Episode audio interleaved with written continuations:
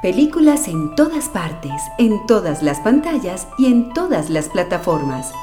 ¿Cuál escoger? Aquello que alivie y alimente nuestro espíritu. Para que el cine nos salve de la realidad, Radio Cinema. En Cámara FM, Radio Cinema. Cine conversado con Santiago Gutiérrez y Samuel Castro.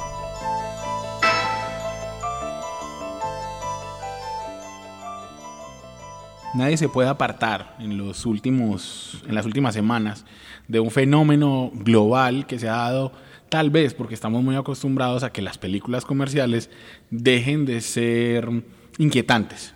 Eh, últimamente los grandes éxitos eh, son películas, digamos, más digeribles, donde el mensaje está muy claro, donde eh, la rebeldía es un poco menor y donde tal vez digamos, los héroes están clarísimamente pintados con los villanos. Por eso mismo es que la llegada de Joker o de Guasón a las carteleras ha encendido distintas polémicas. El New Yorker, por ejemplo, dijo que al hacerle conversación sobre Joker, pues lo que estábamos haciendo era haciéndole publicidad gratis a Warner Brothers. eh, eh, Scott, el crítico del New York Times, dijo que mm, la rebelión que se presentaba en, Joker era una rebelión, rebelión vacía y sin sentido. Sin embargo, aquí en Radio Cinema tenemos otra opinión y vamos a aprovechar este el capítulo de hoy o el episodio de hoy para hablar de Joker y también para repasar un poco la carrera de su gran intérprete, el que sostiene la película, que es el señor Joaquín Phoenix. Cuatro minutos dedicados al análisis riguroso. La crítica de la semana en Radio Cinema. Buenas noches, Santiago. Buenas noches, Samuel. Buenas noches a los oyentes de Cámara FM, los 95.9 en Medellín, que nos escuchan a través de la emisora. Y también buenas noches o buenos días a los que nos van a escuchar después en las distintas aplicaciones de audio, como Mixcloud, como Soundcloud, como iTunes Podcast, como Spotify, como Deezer y como las otras que puede que, puede que se me olviden o se me pasen. Em, recuerden que si decimos alguna cosa que, que esté mal dicha, que parezca que se nos pasó algo, pues nos pueden escribir a nuestras cuentas de Twitter. La cuenta de Twitter de la emisora es arroba cámara FM. La cuenta del programa es arroba FM Radio Cinema. Y tenemos dos cuentas de Twitter personales. La de Santiago. San Gutiérrez J. Y la mía que es arroba Samuel Escritor. Bueno, Santiago, hablemos de Joker. Sí. Bueno, eh, para empezar, yo diría que como los buenos proyectos, los exitosos, antes de hacer, digamos, una valoración, es una serie de de decisiones inteligentes que vienen desde, desde la producción. Creo que eh, aquí abre una puerta Warner y DC Comics que parecían doblegado ante el, el universo de, de, su competencia directa que es Marvel Comics. Abre una puerta muy interesante, que, que una beta que puede empezar a trabajar. Y creo que se decide por un público más adulto, le deja a Marvel lo masivo, de la adolescencia y niños y, se juega en uno de sus activos más grandes que ha sido siempre, que es los villanos, porque los villanos en DC Comics son bastante poderosos. Digamos, no soy un experto en cómics, lo hablo simplemente como un espectador de cine. Siempre me han parecido que la construcción de los héroes de Marvel es mucho mejor y la construcción de los antihéroes o de los villanos en DC Comics es muy potente y entre ellos... Eh, se la juega por el más emblemático de, Batman, alguien que lo conocemos, que es, digamos, una salida lógica, hasta cierto punto fácil, pero logran hacer una propuesta estética muy diferente, alejándose del cómic. Sí, a mí, a mí me parece que esa beta que vos decís también es como, a ver, en los cómics se usa que mm, la, digamos que los autores o los que escriben las historias tengan la posibilidad y lo hacen con universos alternativos, con viajes en el tiempo, de interpretar a su manera a los personajes. O sea, entonces, eh, en algunos casos les ponen historias de surgimiento distintas, en otros casos hacen easy, entonces easy, Guasón fuera bueno, por ejemplo. Y yo creo que esta versión, digamos, de Joker que le, se la entregan a Todd Phillips. Bueno, también por ahí una decisión, un outsider un poco. Alguien que no esté tan contaminado un poco de, de- de- de- de la estética de los cómics, eh, que de hecho cuando se ve la filmografía va hacia otro lado y hace una propuesta que, que, digamos se convierte en transgresora dentro de lo que ahora nos estaba acostumbrando a Marvel a hacer. Sí, lo que yo te digo es como si le dijeran, vea, con este personaje usted, Todd Phillips, haga su versión. Ajá. Y entonces yo creo que eso es lo interesante, que se podrían dar, por decir algo, y, y ahí estoy elucubrando, que le podrían dar, eh, oíste, Quentin Tarantino, ¿será que querés hacer una versión de... Del guasón o del pingüino, Exacto. exactamente, sí, entiendo. Sí, de hecho Scorsese estuvo involucrado un poco al comienzo de Sí. la producción de esta película. Y se nota. Y se nota, sí. Se nota porque la película, la película bebe, pero radicalmente, o sea, abiertamente, de la estética de mm, Taxi Driver. Sí. Es la misma Nueva York eh, maloliente y cruel. Bueno, que Ciudad Gótica aporta de entrada eso siempre a, a la generación de ambiente, es muy, muy efectista. Sí, El pero, pero mira, que la, mira que la ciudad gótica de Christopher Nolan, que era Chicago, Ajá. era una ciudad más que sucia, fría. Sí. O sea, como... Sí, siempre ha manejado la paleta fría. Sí, nunca hemos visto a una ciudad gótica so- eh, soleado, por ejemplo. Sí, esta, esta es una, exacto, esta es una ciudad gótica como pe- en permanente puesta de sol. Todos los colores son rojizos, Ajá. eh, rojizos, la paleta de los ocres. Así es. Y, y digamos que eso también hace, eh, ah, bueno, y también eso va con el vestuario que escogen. ¿no? El Joker ha tenido varios vestuarios y aquí no utilizan ese morado que fue el, el que, digamos, usaba Heath Ledger en The Dark Knight, sino otra de sus versiones, que es este traje. eh, no, no, no me pregunten el color, pero no, no sabría decirles qué clase de rojizo es. No es un rojo, es como un naranja Sí. en, en- en el saco. Pero nos, nos estamos adelantando a, a hablar, digamos, de las cuestiones estéticas sin decir que el Joker de Todd Phillips, digamos que se arriesga a- al hacer algo que es darle una historia de origen a un personaje que nunca la ha tenido. Así es. Que- Una historia muy potente, además, una historia lógica. A ver, yo digamos, cuando se compara que es inevitable con los otros Joker, decía, claro, es mucho más potente que te, na- te, te carguen emocionalmente a este personaje como lo hace en esta película, a, con lo que tenía que trabajar Jack Nicholson, que es la versión de que cayó en un ácido simplemente. Ajá, ¿cierto? y que era un ladrón. y que era un ladrón, exacto. Entonces, eh, pero creo que más la inteligencia de la fórmula, porque creo que esa fórmula de, de generar una identificación del espectador con, con el villano es una fórmula que en el cine siempre ha estado. eh, y que incluso en el cine colombiano eh, Satanás lo trabaja con Campo Elías, donde es un tipo que se va llenando de odio hasta que hace la masacre, o, o incluso en Breaking Bad, la serie esa donde la- uno se va identificando. En fin, digamos, es una fórmula. Creo que la gran virtud de la película es que en la mitad empieza a tocar unos, a jalar unos hilitos sensibles de crítica social profunda. Sí, am, ahí eh, yo decía en, en la, en la versión escrita que escribí de, de, mm, de la crítica a esta película y, y la, y retomo eso, eh, yo siento que o- a, a Peter Bradshaw, el, el crítico del The Guardian, y a, como lo dije en al, al comienzo, a Ivo Scott en el New York Times, no les gustó. Y, y- y dijeron que la re- esa parte de la rebeldía y la rebelión social que se empieza a ver en la película, para no, no estamos haciendo spoilers, porque no saben por qué, ni qué es lo que pasa, ni qué clase de rebelión, Así es. eh, que, que le parecía vacía.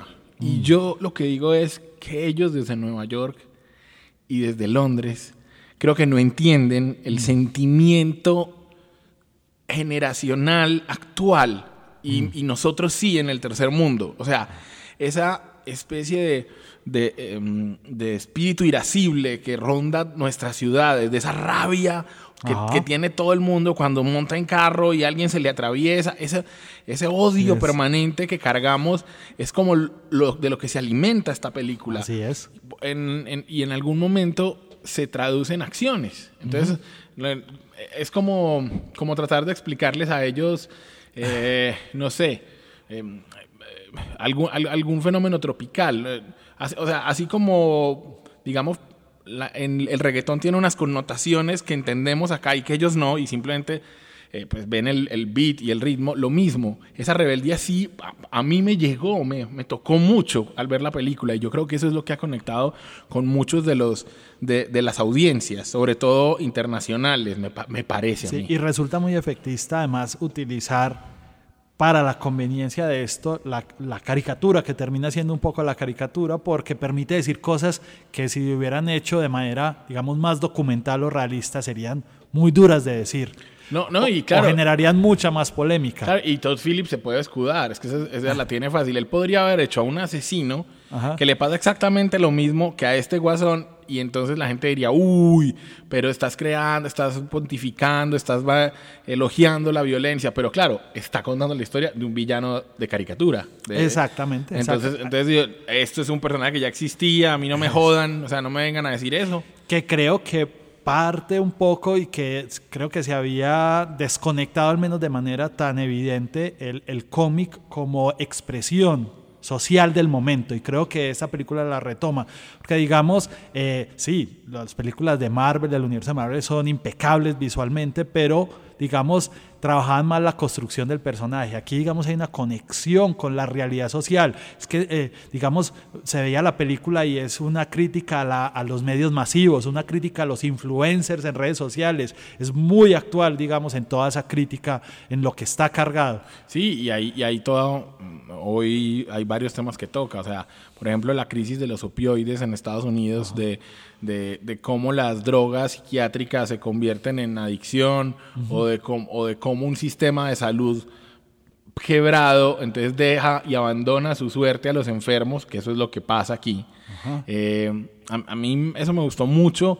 Me gustó mucho el personaje de Robert De Niro. Me, me, me encantó, me encantó. Sí, sí preciso. Pero, pero, creo que hablemos un poco de, de Joaquín, Joaquín Phoenix. Phoenix, que es el que digamos es el fuerte. Creo que hace hace un papel de una exigencia física tremenda. Creo que eso lo pone en carrera ya al Oscar, porque sí, claro. tiene muchas cosas. No sé si lo gane, habría que ver. Mucha gente ya lo da como un fijazo. De, de, de, ganador. Sí. Yo no estoy tan seguro. Yo, exacto, yo tampoco, porque además el, el, el, que ya haya ganado un Joker previo también eso pone a dudar un poco a la academia. No, Pero hace unas cosas impresionantes físicamente. A mí me impresionó un detalle que quienes lo hayan visto se los puntualizo.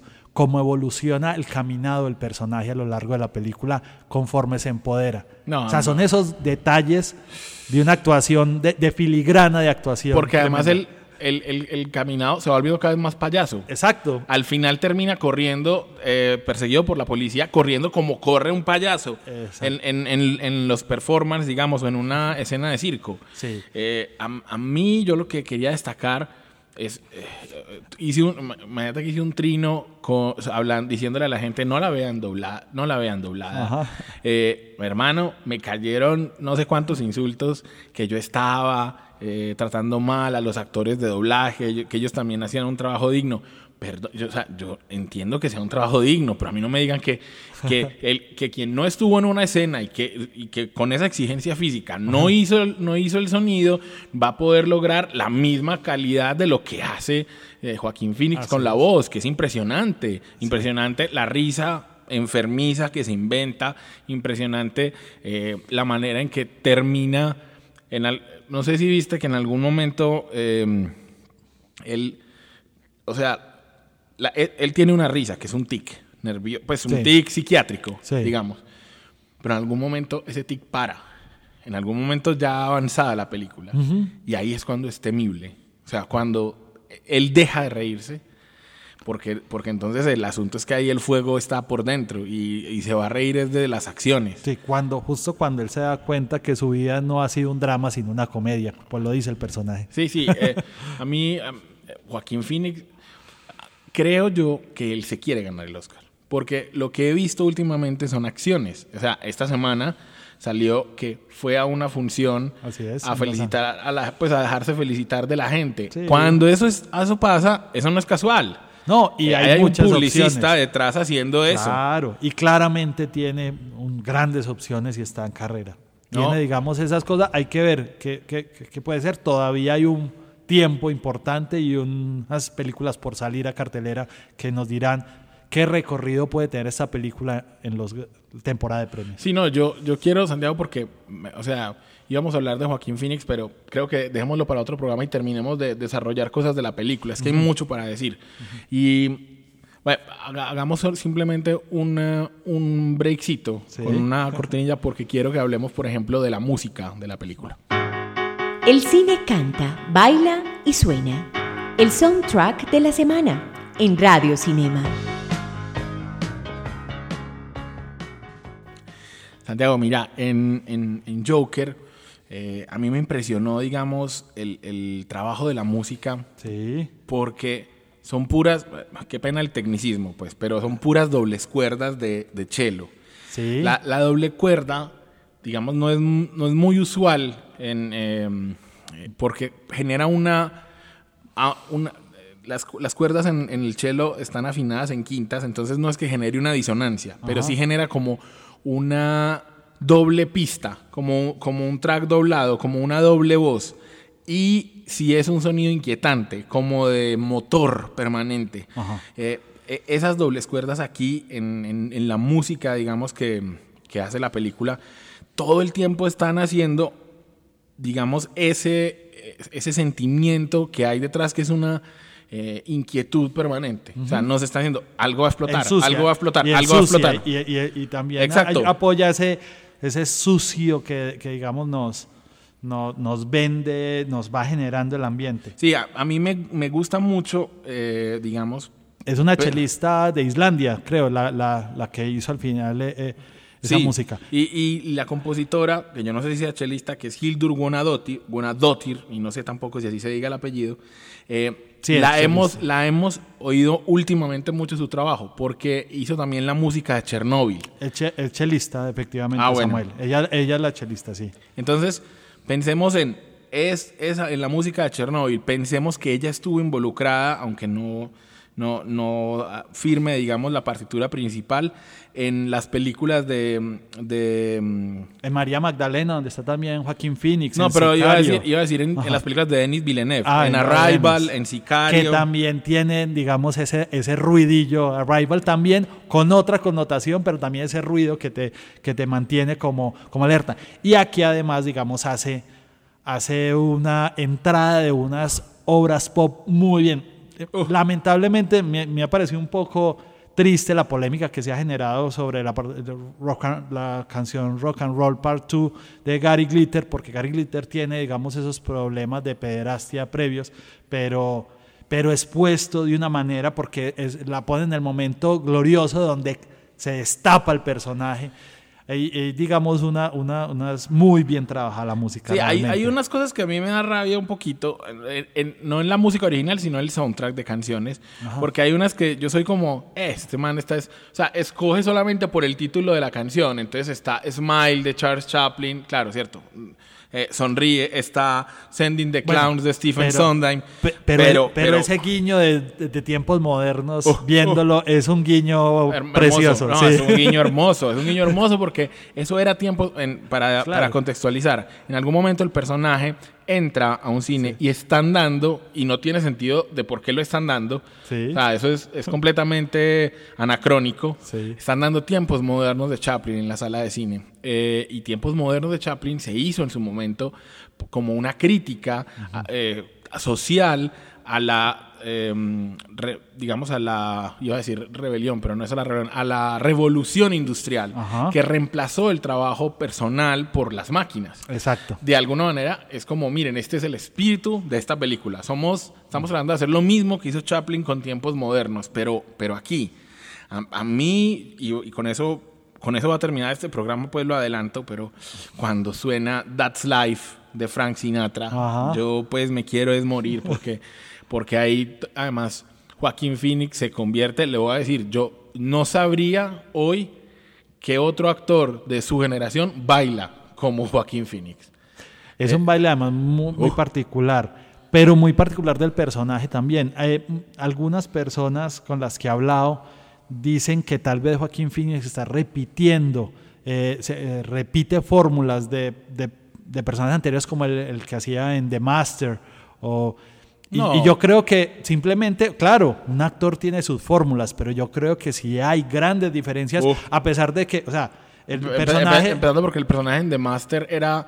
eh, Él lo que hacía era doblar la espalda. Entonces lo que teníamos era una cosa hacia adelante, una cosa servil. Otra que tenía, un- que tenía sentido en ese personaje. Aquí el, el personaje va cambiando de postura, como vos dijiste. Ajá. Y al final, cuando sale al espectáculo, y no les vamos a decir en qué, es otro. Es Ah. otra persona a la que comenzó siendo. Yo no sé cómo- si se habrá grabado linealmente la película. Yo, yo Tal vez creo sí que para sí. esa evolución. Yo creo que para creo lograrlo. Sí, Sí. Y además no sería difícil porque no son tantas locaciones. Sí, sí, es verdad.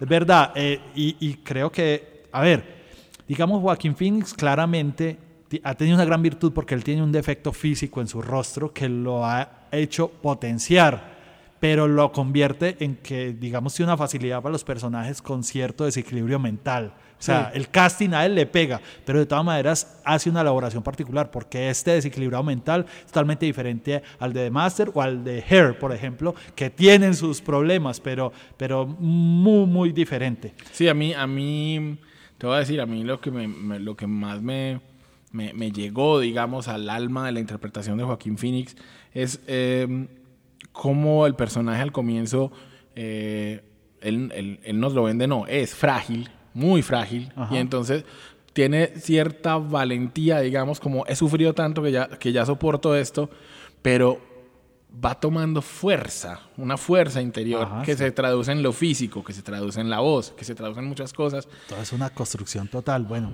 Ah, Para mí, para mí, yo no digo que sea tal, o sea, puede que no sea la mejor actuación de Joaquín Phoenix. Ah, Tiene la de Master, Sí. tiene mm, You Were Never Really Here, eh, tiene tie- su Johnny Cash, que pues, es el Exactamente. que le los...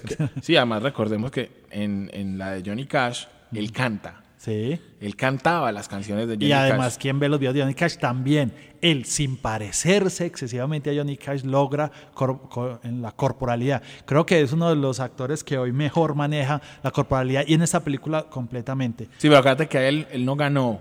ah, eh, no, el, el esto no me ganó, fue Reese Witherspoon. Sí, tienes es razón. que, sí, sí, creo que, no me acuerdo si el Globo, pero acordate que ese año fue el de Philip Seymour Hoffman en Capote. Tenés razón, sí, no, ganó fue Reese Witherspoon la Ajá. película.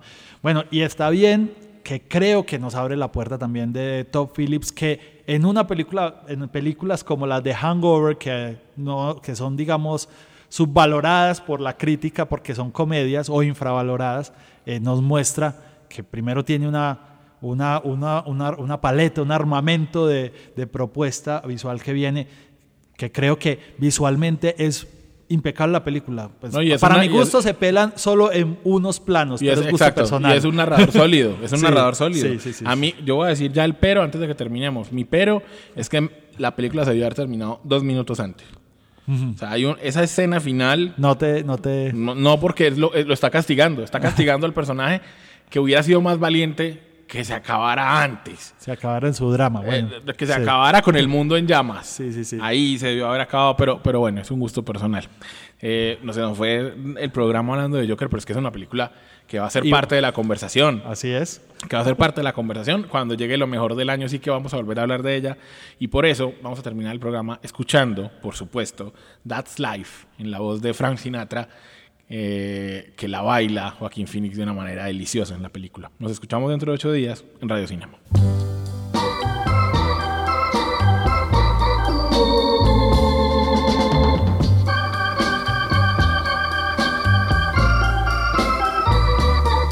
That's life. That's life. That's what all the people say. You're riding high in April, shot down in May. But I know I'm gonna change that tune. When I'm back on top, back on top in June. I said that's life. That's life. And as funny as it may seem, some people get their kicks stomping on a dream. But I don't let it, let it get me down. Cause this fine old world, it keeps spinning around. I've been a puppet, a pauper, a pirate, a poet, a pawn and a king. I've been up and down and over and out. And I know one thing. Each time I find myself flat on my face, I pick myself up and get back in the race. That's life. That's life. I tell you, I can't deny it. I thought of quitting, baby, but my heart just ain't gonna buy it.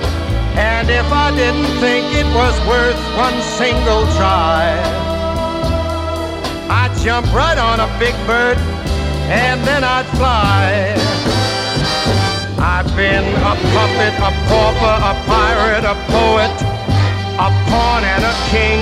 I've been up and down and over and out. And I know one thing. Each time I find myself laying flat on my face, I just pick myself up and get